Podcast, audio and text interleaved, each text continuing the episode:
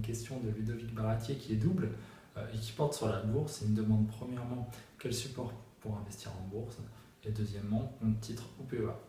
Alors Ludovic, pour répondre à la première question, déjà ça va dépendre en fait de ton budget parce que euh, cela déterminera en fait s'il vaut mieux que tu investisses directement en achetant des actions ou bien indirectement via des fonds ou des trackers.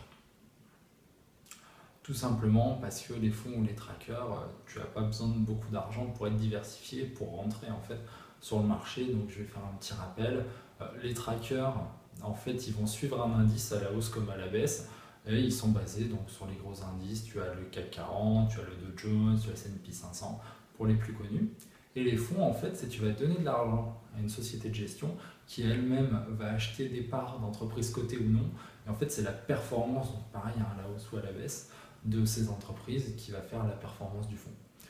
Donc en général, les fonds, bah, ils ont une thématique particulière. Hein. Ils vont peut-être se focaliser soit sur un espace géographique, l'Europe, la France, l'Afrique, ou sur un secteur, la santé, euh, l'énergie. Voilà. Après, il y en a qui vont essayer aussi d'être un petit peu global.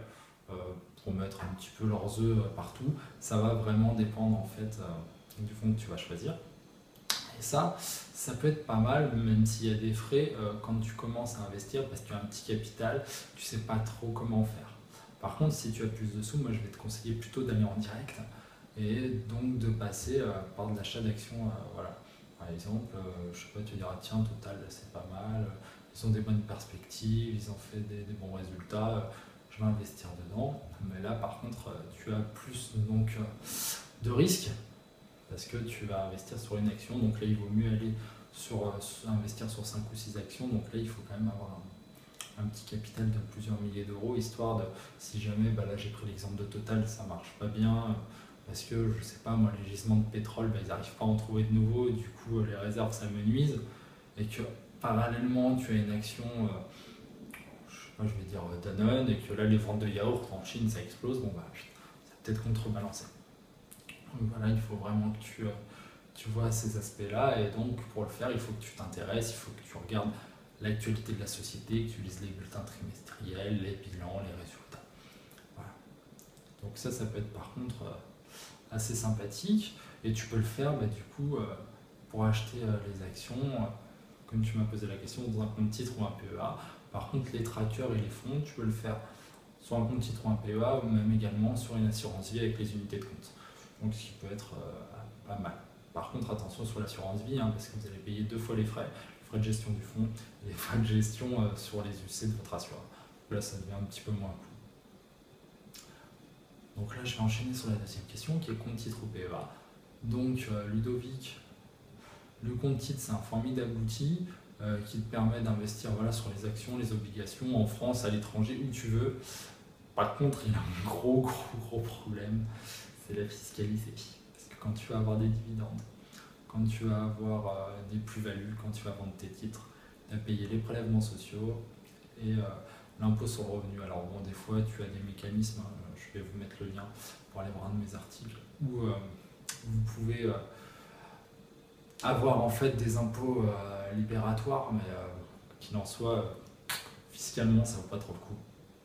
Alors que le PA, lui, il est super sympa, surtout, on va dire, à partir de 4 ans, mais vraiment à partir de 8 ans, hein, c'est vraiment à partir de 8 ans qu'il va révéler, entre guillemets, tout son pouvoir. Et en fait, là, sur les gains, vous payerez que les prélèvements sociaux, donc c'est quand même plutôt pas mal par rapport au compte titre. Et le souci, c'est que bah, quand l'État vous donne quelque chose, il prend toujours une contrepartie. Et la contrepartie, c'est que vous allez pouvoir investir que dans des actions qui sont françaises ou européennes, mais pas à l'étranger. Donc pour moi, euh, PEA, carrément, c'est quelque chose euh, que j'aime beaucoup, mais euh, ça sera plus à réserver donc, sur les actions françaises européennes et sur les fonds qui respectent des règles bien particulières et donc qui sont notamment investis en actions françaises européennes. Après, si tu veux partir plus sur des actions américaines pays émergents, dans quelques années, quand ça sera plus intéressant, des obligations, bah là, il va te falloir un compte titre. Voilà.